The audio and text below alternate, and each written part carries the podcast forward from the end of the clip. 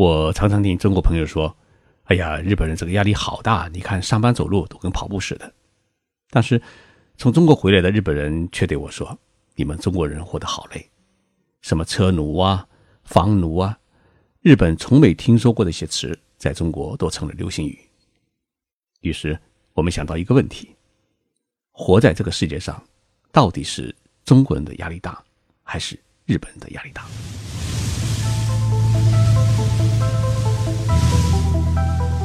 任你波涛汹涌，我自静静到来。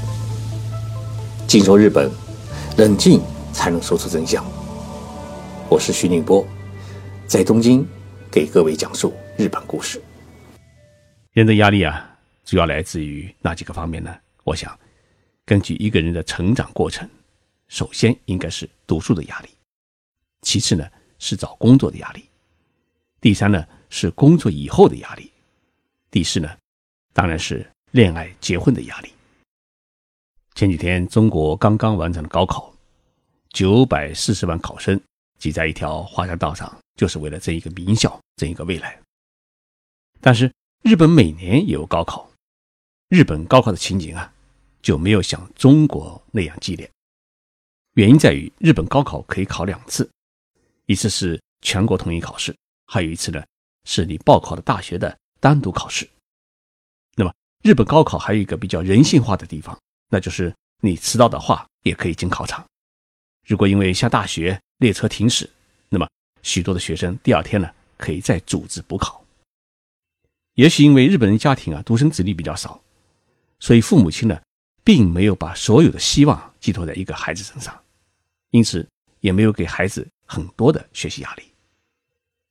而且日本从小实行的是兴趣教育。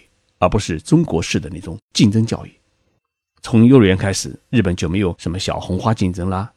到中学也不公布把你同学的考试成绩的排名表。日本每一年都有小学生理想调查。这么多年来啊，小女孩们长大以后的梦想，第一始终是要做花店的卖花姑娘。所以，日本的中学他特别重视学生的动手能力教育。什么家政啊、缝纫呐、呃、空手道、棒球、绘画等各种兴趣班呢，是全部开设。这样一来的话呢，学生他的兴趣就会十分的广泛。那么在许多的地方城市里面，高中女生最喜欢报考的专业是护士，男生呢，呃，大多是会选择机械专业，因为这样一来的话呢，大家找工作就比较方便，并不是大家非得都要考上。东京大学不可。第二，从就业的角度来讲，日本年轻人一般从大二开始呢，就可以去找工作。日本各公司啊，对于大学生找工作有一个特别的程序，叫内定。也就是说，你在大四的时候啊，公司就已经发通知给你，告诉你毕业之后可以到他们公司上班。虽然日本和中国一样，就业是大学生们最大的压力，但是呢。因为就业活动的时间比较长，所以呢，日本学生的就业机会相对来说呢就比较多。从日本政府公布的统计数据来看，二零一五年大学毕业生的就业率已经达到了百分之九十六，也就是说，大学生毕业以后啊，基本上都找到了工作。那么还有百分之四的人干嘛去了呢？其中有两个人是考研，两个人在家待着。日本还有一个有趣的现象，那就是日本人重视你毕业于什么学校，却不怎么在乎你的学历。如果你告诉他我是东京大学毕业的，那日本人会说：“是我的是念，你真了不起。”如果你告诉他我是博士毕业，那日本人会说：“啊，说的是个有苦干巴的，就是说，是吗？你真努力。”所以。日本社会它大量使用的是大学毕业生，而不是研究生。在政府机关里面，你根本就找不到博士生公务员，因为在日本人的意识中啊，博士毕业是去搞研究，或是去大学里面当教授，不是用于在政府机关里面当事务员的。所以，在日本是找不到什么博士市长、博士书记，因为学历跟你的工作能力没有直接的关系。即使在日本公司的宣传册上面，我们也很难看到本公司拥有多少名硕士以上学历的科技人才这样的表述。因为对于许多大公司来说啊，除了研究所需要一些高学历的研究人员之外，更多的是需要能够干活的技术工人。所以在日本，高学历的人反而很难找到工作，考研、读研的人自然就减少了。许多人把日本人称作是工作虫。你在东京可以看到许多人赶地铁或者去公司啊，都是一路小跑，为的是上班不迟到。日本呢还有一个规矩，如果你是八点钟上班的话，至少要提前十五分钟到公司。那么为啥要提前十五分钟呢？因为你要换衣服、擦桌子、启动电脑、做各种开始工作时的准备。也就是说，八点钟是你开始工作的时间。而不是你跨进公司打卡的时间。日本人在工作时的压力啊，确实很大。日本的工厂呢，很少实行计件制，但是你得不停的工作，除了偶尔上一次洗手间之外，不可以抽烟，不可以交头接耳，不可以带手机，就是要埋头苦干。那么下班之后呢，日本人大多会再加班半个到一个小时，干什么呢？整理内务，比如说。工厂里要擦洗机器啊，哎，要扫地。如果是白领的话呢，来把一天的邮件是回复整理好，把今天的工作写个总结，事情呢也一一记下来。最后还不能忘一件事情，把自己的办公桌整好，把垃圾倒掉。所以一天工作下来啊，体力和精神都很紧张。但是有一点好，下了班之后啊，就是你的自由，爱干什么就干什么。市长下班以后去泡酒吧，也没人管你。那么，日本年轻人的结婚压力到底有多大呢？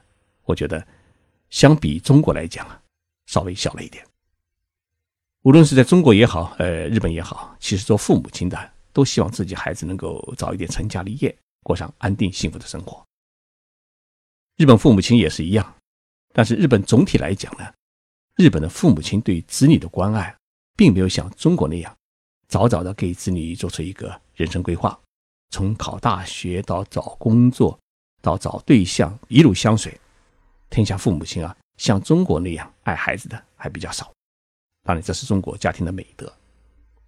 但是，也因为太爱孩子，或者对于孩子寄予太高的期望，自然也会给孩子太多压力，包括找对象和找对象的条件的设定。中国有个说法，说中国的房地产都是丈母娘炒起来的，因为男方准备一套新房，几乎是中国最基本的结婚条件。没车没房，即使是博士毕业，也会成为结婚难民。而日本的丈母娘对女婿呢，是不会提出有房有车的要求。对女婿的最基本的一项结婚条件，就是你必须要有一份稳定的工作，这样可以保证自己的女儿成家以后啊。啊，不会受苦。东京大学生生活协会做过这样一个调查：东京年轻人结婚啊，有多少人是租房子结婚？结果显示，有百分之八十五是租房子结婚的，还有百分之十五呢，是与父母同住或者住在公司的宿舍里面，自己买房的只有百分之一。这说明，在日本租房子结婚是很正常的，买房子结婚才是不正常。因为除了拿父母亲的钱给自己享受之外，你没有资本在年轻的时候可以拥有一切。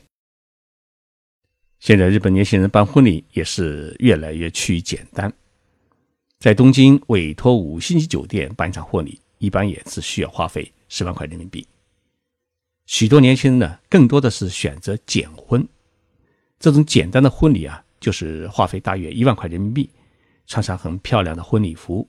到五星级酒店的婚礼大厅举行一个教会式的结婚仪式。那么结婚仪式之后呢，亲朋好友们就跑到外面的餐厅呢一起吃个饭，不收红包，实行 AA 制。所以总体来讲啊，中国年轻人的最大的压力呢来自于生活的压力，结婚、买房子、怀贷、买车呢还要买名牌的。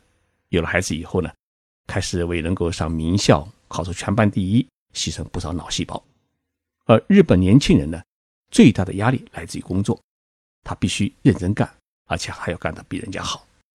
但是生活上的压力呢，相对来说是比较小，不是非得结婚不可，不是非得有房有车不可，而且同事之间、朋友之间呢是没有攀比。人活着都不容易，要活得比别人好更不容易，所以人的心态很重要。生活呢，除了物质财富之外啊，还有一样东西叫精神财富。所以呢，要减少自己的压力啊，首先要控制自己的欲望，平衡自己的心态，不要老看着别人的脸活着，要为自己的快乐过好每一天。